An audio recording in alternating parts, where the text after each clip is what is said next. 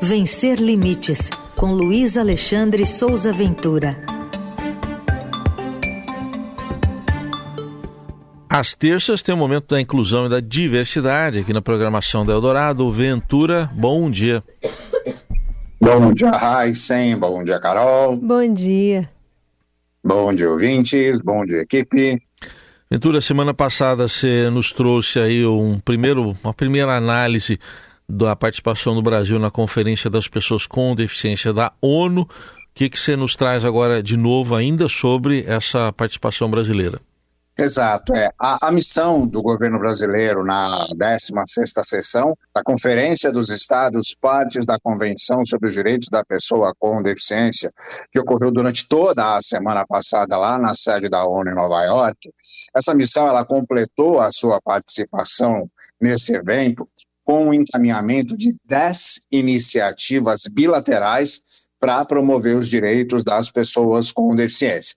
São os inícios de tratativas, de acordos, de parcerias e de trocas de experiências com a Unicef e com nove países: Argentina, Espanha, Estados Unidos, França, Jamaica, Portugal, Sri Lanka, Timor-Leste e Zâmbia. Veja a diversidade de países, né?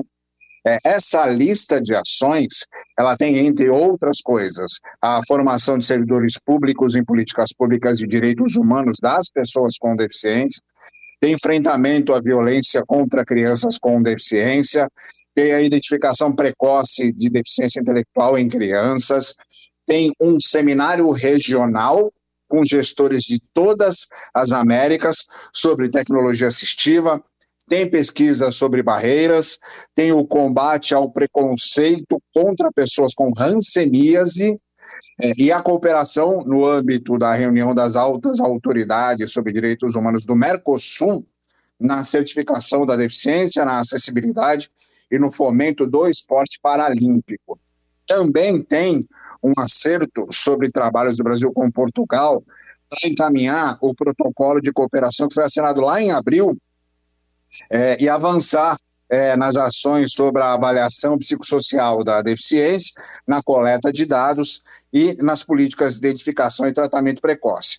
Esse termo ele foi assinado é, entre o Ministério dos Direitos Humanos e Cidadania do Brasil e o Ministério do Trabalho, Solidariedade e Segurança Social de Portugal. Teve, no último dia da conferência, um evento paralelo com participação da secretária nacional dos Direitos da Pessoa com Deficiência do Brasil, Ana Paula Feminella. A secretária foi a esse evento para defender ações governamentais mais efetivas para a afirmação das pessoas com deficiência e o combate ao capacitismo. O combate ao capacitismo é a principal bandeira dessa atual gestão da Secretaria Nacional da Pessoa com Deficiência. E a secretária cobrou nesse evento dos países signatários da convenção os compromissos e iniciativas eficazes aí exatamente contra o capacitismo. Só para lembrar, a Convenção sobre os Direitos das Pessoas com Deficiência foi adotada pela ONU em 2006, entrou em vigor em 2008 e o Brasil faz parte desde 2009 por meio de um decreto que foi assinado pelo próprio presidente Lula lá no segundo mandato. Para a gente encerrar essa cobertura, eu falei na semana passada sobre o problema que a secretária Ana Paula Feminella enfrentou no aeroporto JF Kennedy em Nova York, quando a missão chegou em Nova York para a convenção. A cadeira da secretária desapareceu, ficou duas horas lá que ninguém sabia onde estava, e reapareceu e ninguém explicou o que tinha acontecido.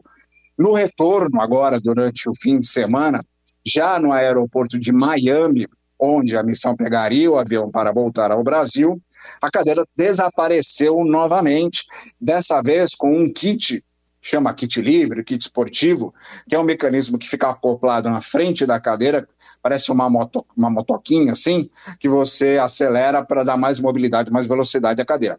A cadeira e o kit sumiram no aeroporto, só que o pessoal do Brasil precisava pegar o avião para voltar ao Brasil, tinha um tempo limite ali para esperar e começou a, a, a procura pela cadeira.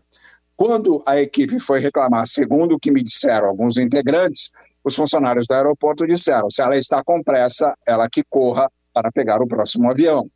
Então, a, o capacitismo que a secretária tanto defende, ele está presente no Brasil e no mundo o tempo todo, né? Total. Ainda bem que você acompanhou, traz para a gente também esse detalhamento para indignarmos juntos, né? Nos indignarmos juntos dessa, dessa confusão. Ô Ventura, queria ainda trazer aqui um ponto para atenção de, inclusive, é, como está sendo tratado esse ataque, né, a uma escola lá no Paraná, um, pelo menos, né, a, essa vítima é, que, que, enfim, acabou falecendo por conta desse ataque de um outro ex-aluno. E no contexto em que a notícia né, foi divulgada, se identificou que essa pessoa teria esquizofrenia e estaria em tratamento segundo a família. É, uma pessoa com esquizofrenia teria possibilidade de ter acesso a uma arma de fogo? É, então, a, a informação sozinha sobre o fato apresentado supostamente pela família, de que o, o, o, rapaz que deu os tiros dentro da escola está em tratamento de esquizofrenia, sem um detalhamento dessa questão, sem uma explicação mais aprofundada, sem ouvir quem supostamente estaria tratando esse rapaz, uhum. é, joga é, mais estigma em cima da questão da esquizofrenia e faz um, um, um link bastante perigoso entre a esquizofrenia ou qualquer transtorno mental e a violência, uhum. não é? é? E aí a gente há agora um, um, um, encaminhamento editorial dos jornalistas, das publicações de maneira geral, sobre não dar ênfase às pessoas que atacam, que, que promovem esses ataques, porque isso de alguma forma enaltece a ação dessa pessoa e transforma essa pessoa que fez esse ataque em um mártir ou alguma coisa desse tipo. Mas a gente ainda acaba falando sobre é, de que maneira, qual seria o, o estado mental dessa né? pessoa. Né? Para conseguir entender né? a justificativa de uma ação dessas, né? É, e assim, o que, que se coloca essa informação de uma maneira tão é, básica, simples, sem aprofundar esse tema?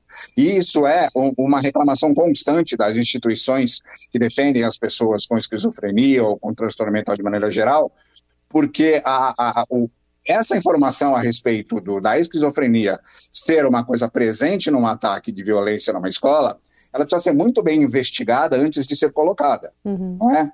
Porque você não pode fazer esse link direto, porque isso é muito perigoso. Fazer qualquer link de maneira geral a respeito de transtorno mental com violência não é mais aceitável, porque há muitos estudos que mostram que o índice de comportamento violento de pessoas que têm transtorno mental é muito baixo principalmente porque se esse rapaz estava em tratamento, se esse rapaz estava sendo acompanhado, ele teve acesso a uma arma de fogo?